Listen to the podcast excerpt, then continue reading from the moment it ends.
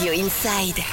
Radio Inside. Et sur Radio Inside, aujourd'hui nous accueillons Christophe. On avait déjà eu l'occasion de vous parler. D'ailleurs, Christophe, vous faites partie de la navette étudiante de Pau. Bonjour Christophe.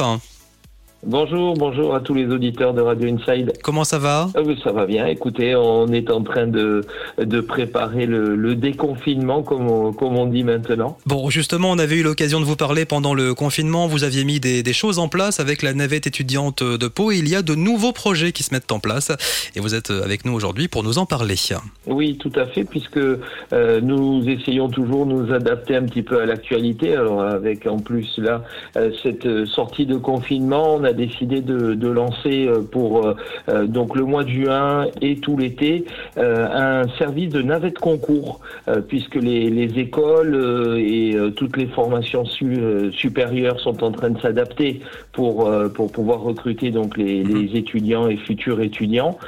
Donc on a décidé nous de mettre à disposition nos, nos véhicules pour pour pouvoir donc acheminer les étudiants. Alors soit les étudiants qui nous entendent ici sur sur votre zone euh, qui euh, qui souhaitent partir euh, peut-être bien passer des concours euh, que ce soit sur Bordeaux, Toulouse ou partout en France D'accord soit également à l'attention là des écoles qui vont organiser des concours donc sur la fin du mois de juin, sur juillet également, pour ce coup-ci organiser des transports depuis des grandes villes de France et faire venir comme ça des étudiants sur sur la zone de Pau. Une nouvelle corde à votre arc à l'association de la, la navette alors. Oui, tout à fait. Ben, La navette étudiante de Pau est là pour euh, aider les étudiants dans toutes les mobilités.